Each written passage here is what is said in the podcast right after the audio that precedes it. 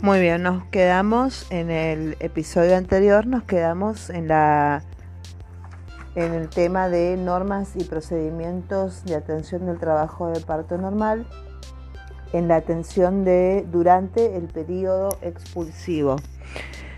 Se considera periodo expulsivo cuando la dilatación del cervix uterino completa los 10 centímetros sin importar el plan, el plano en el que se encuentre, acompañado o no de deseos de pujo. El tiempo en el que se completan la mayoría de los partos es de aproximadamente 30 minutos, siendo menor en las multíparas. Luego se plantea el diagnóstico de falta de descenso. Tomar en cuenta que en este periodo aún puede considerarse la operación a cesárea en caso que se determine la falta o detención del descenso. El pase de la paciente a sala de parto si es primigesta con dilatación completa y la presentación en cuarto plano. Si es multípara con dilatación completa o completable en la sala de parto con presentación en segundo plano. Se controlará la frecuencia cardíaca fetal cada 5 minutos entre contracciones. En el periodo expulsivo, durante el tránsito intrapelviano del polo cefálico, se considera normal un descenso de la frecuencia cardíaca fetal hasta 100 por minuto solo en el momento de la contracción uterina más el pujo materno Fuera de la contracción debe recuperar valores de 120 de frecuencia cardíaca fetal o más. La posición que adoptará la paciente será semisentada o sentada en silla de parto.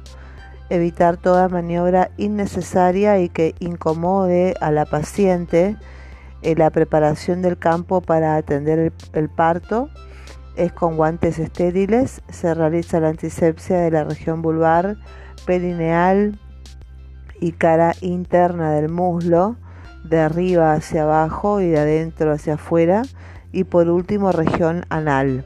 Se colocarán compresas estériles, una debajo de la región glútea de la paciente, a fin de circunscribir el campo obstétrico. Y se hace la preparación de la mesa con una compresa, la caja instrumental con dos pinzas coger rectas, una tijera de mayo, un portaaguja, una aguja traumática con punta redonda, una pinza de disección, dos compresas, gasas, bastilladas, eh, dos bastilladas, una jeringa y una aguja 48 o 58 y lidocaína al 1% sin epinefrina. Con respecto a la asistencia del tiempo de desprendimiento. Hay que guiar a la parturienta a fin de que su esfuerzo tenga la mayor eficiencia. Esto es la orientación para una correcta realización de respiración pujo, es decir, un ciclo de oxigenación y esfuerzo muscular en apnea transitoria. Apenas inicia la contracción detectada por la eh, eh, tiene que ser detectada por la palpación del operador se le indica realizar un par de inspiraciones profundas previas al esfuerzo de pujo. Luego de la segunda inspiración se retiene el aire dentro de los pulmones y se indica pujar con toda la intensidad posible conforme a su deseo percibido. Este pujo se realiza direccionando todas las fuerzas de la pared abdominal hacia el periné, intentando empujar al bebé hacia abajo. Ello se facilita flexionando la cabeza y el tronco hacia adelante, como mirando la salida del bebé. Este pujo durará de 15 a 20 segundos. Luego se exhala rápidamente Nuevamente se inspira y si la contracción persiste, se repite otro nuevo pujo hasta que finalice la contracción. Pasada la contracción, se inhalará y expirará pausada y profundamente para recuperar la oxigenación de la mujer y su hijo, además de prepararse para la próxima contracción y rehacer el ciclo de oxigenación y esfuerzo de pujo.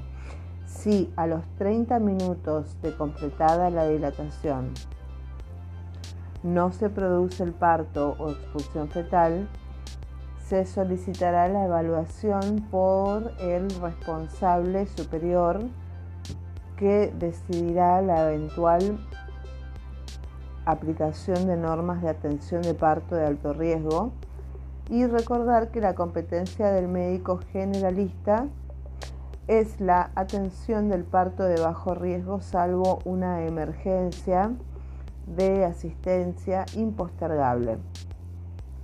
Con respecto a la episiotomía profiláctica, no se debe efectuar la episiotomía de rutina.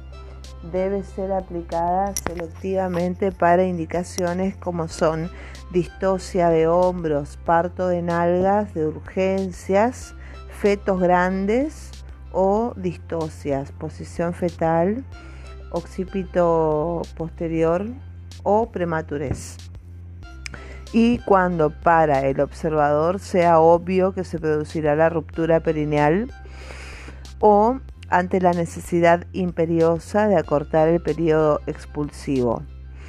Siempre deberá primar el criterio clínico y el bienestar materno y fetal.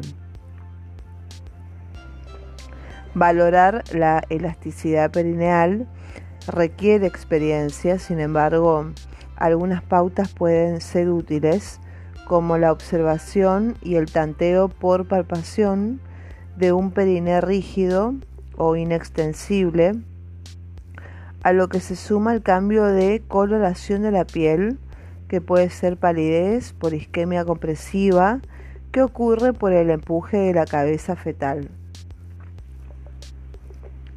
Se aconsejan las multíparas que presentan un periné muy resistente y en la nulípara, excepto en las que se presenten un periné elástico y amplio, de hacerlo se efectuará previa anestesia cuando la apertura de la vulva durante un pujo alcanza 4 o 5 centímetros. La anestesia local se realizará siempre que se considere probable la episiotomía aunque luego de esta se realice o no. Para el médico general se prefiere la incisión medio lateral dada la infrecuencia de extensión de este tipo de episiotomía hacia el esfínter anal, la misma eh, parte de la hora 6 de la horquilla vulvar y se dirige hacia la punta del isquion con trayecto y profundidad aproximada de 4 a 5 centímetros. La anestesia se aplicará siempre previa a la incisión y con infiltración local perineal de lidocaína al 1% sin epinefrina 10 a 15 mililitros, infiltrando el perine del lado en que se realiza la episiotomía en forma irradiada, tomando las ramas perineales del nervio pudendo. Esto incluye piel perineal, mucosa vaginal y tegumentos adyacentes. Después hay que realizar la, la protección del periné para reducir el riesgo de desgarros. Hay que permitir el avance de la presentación, al ir expandiendo el periné aún mantendrá una actitud de flexión hasta que el ecuador cefálico, que es el diámetro máximo, haya dilatado a 5 centímetros del anillo vulvar, que es el coronamiento de la cabeza fetal. Una vez que la cabeza fetal logra coronar, instruir a la madre para que no puje en ese momento, se le podría indicar que jadee por un corto tiempo entonces la mano del operador se mantendrá apoyada sobre la presentación, solo para regular la deflexión y desprendimiento de la cabeza fetal, de modo que se produzca paulatinamente, distendiendo progresivamente y lentamente los tejidos a fin de reducir el riesgo de desgarros perineales.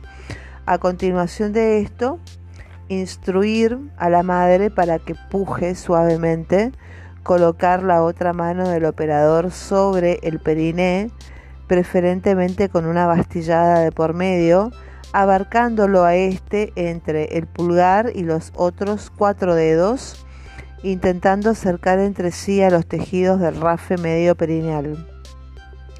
La mano que se halla apoyada sobre la cabeza fetal continúa con su función de seguir regulando la velocidad de avance y de flexión o extensión de la presentación hasta completar sucesivamente la salida de la frente, la cara y el mentón. Una vez desprendida la cabeza, se indica a la paciente que deje de pujar con el objeto de buscar la presencia de circular de cordón sobre eh, de la circular del cordón sobre el cuello fetal y si así ocurriera se lo engancha con el dedo índice y se intenta deslizar sobre la calota fetal como si fuese a sacar una corbata. En el caso que el cordón esté tenso sobre el cuello, que es un cordón ajustado, y no permita que éste se deslice, se lo seccionará entre dos pinzas y se continúa con el paso siguiente. Bueno, se pasa la rotación externa de la cabeza fetal. Entonces, eh, se hace la asistencia médica de la rotación externa, siempre considerar la estática fetal que se hallaba previamente. Se desarrolla ahora un caso típico, que es el dorso fetal comenzó en trabajo de parto en posición izquierda. Al terminar la etapa de desprendimiento del polo cefálico, el neonato estará mirando hacia abajo.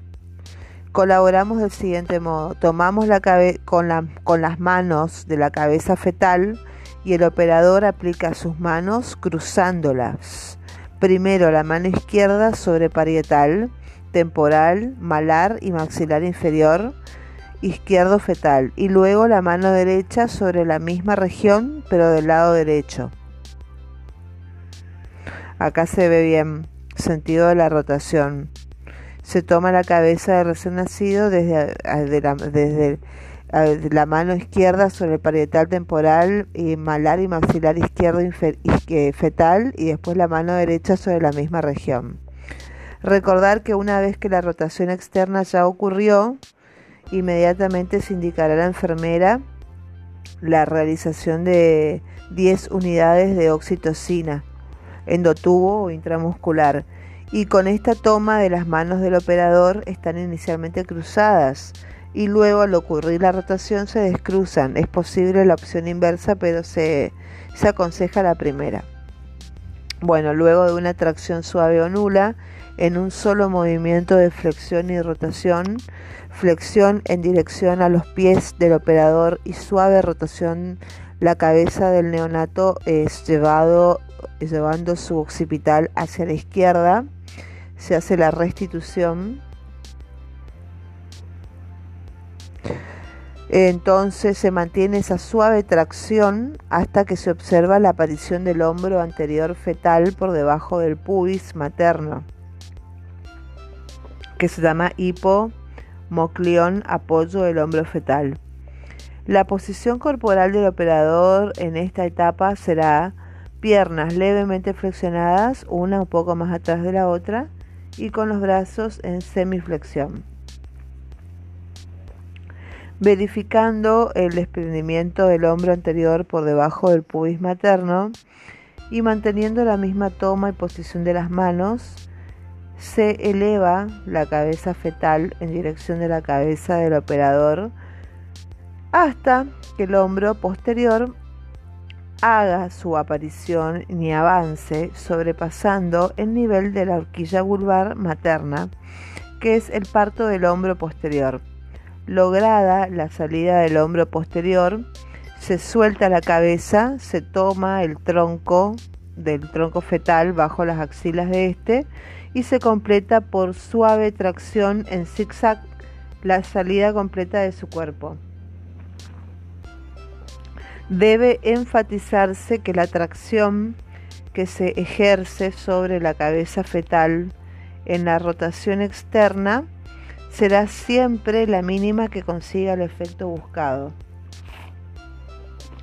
La rotación intrapélvica de los hombros del feto y no más que eso, dado que debe prevenirse la lesión del plexo braquial de recién nacido, nunca aplicar más fuerza que la de los brazos del operador y estar alerta a las señales de la distosia de hombros. Con respecto al clampeo oportuno del cordón umbilical, una vez lograda la salida del recién nacido, se decide en ese momento con el neonatólogo si se procede al inmediato clampeo umbilical o si el recién nacido podrá permanecer apoyado sobre el abdomen materno y esperar un minuto o cuando cesan los latidos umbilicales para recién proceder al clampeo del cordón umbilical. Esto último está contraindicado en casos de pacientes de RH negativa, serología HIV positiva, sufrimiento fetal o, como se mencionó antes, de circular ajustada de cordón. Se realiza alumbramiento dirigido a todas las pacientes, como se mencionó antes, aplicando 10 unidades de oxitocina endotubo o intramuscular, completado el desprendimiento de los hombros con la intención de prevenir la falta de retracción uterina y la hemorragia posparto. Siempre favorecer el contacto precoz madre-hijo, colocándolo sobre el abdomen o pecho de la madre, salvo que exista una emergencia del recién nacido o su madre. La maniobra de Christeller, que es ejercer compresión mecánica externa aplicada sobre el abdomen materno, está proscripta. De diagnosticarse alteraciones durante el periodo expulsivo, que es el sufrimiento fetal agudo, falta de rotación y o descenso, etc., se solicitará la evaluación por el especialista. Con el punto 4, que es la atención del periodo placentario, como premisa debe adoptarse la conducta expectante. El desprendimiento normalmente se produce espontáneamente entre 5 y 30 minutos eh, después del parto del recién nacido. Mientras se espera hay que palpar frecuentemente el útero para verificar su consistencia firme después del parto del recién nacido. Mientras se espera hay que palpar frecuentemente el útero para verificar su consistencia firme para el diagnóstico precoz de atonía uterina. Se procede a control de signos vitales como TA, pulso, pérdidas sanguíneas. Se procede al control de signos vitales, bueno, observar aparición de los signos de las etapas del desprendimiento y descenso, que serían desprendimiento, separación placentaria, útero globuloso y firme, pérdida hemática, chorro de sangre, descenso placentario, el cordón clampeado con la pinza de kosher, debe ir descendiendo. Luego de verificados ambos signos, se continúa contracción suave y sostenida, siguiendo los ejes del canal de parto. Recortar la curva de Carus, recordar siempre la curva de Carus que representa el eje curvo del canal de parto y tener presente que no hay que no, eh, no clampear cordón en paciente RH negativa. Bueno, entonces, eh, debe, entonces, luego de verificados ambos signos, se continúa con la tracción suave y sostenida, siguiendo los ejes del canal de parto, hasta la exteriorización suave y sostenida, siguiendo los ejes del canal de parto hasta la exteriorización completa de la placenta y debe evitarse que las membranas se desgarren. Realizar el examen completo de la placenta en su cara fetal y materna, constatando la integridad del trofoblasto. que sería la torta placentaria, Y las membranas ovulares. La falta de integridad del eh, la, la falta de algún cotiledón indica una retención de restos ovulares que puede asociarse a hemorragias puerperales o infecciones. Hay que recordar la sepsis puerperal como segunda causa de muerte materna en el 2018.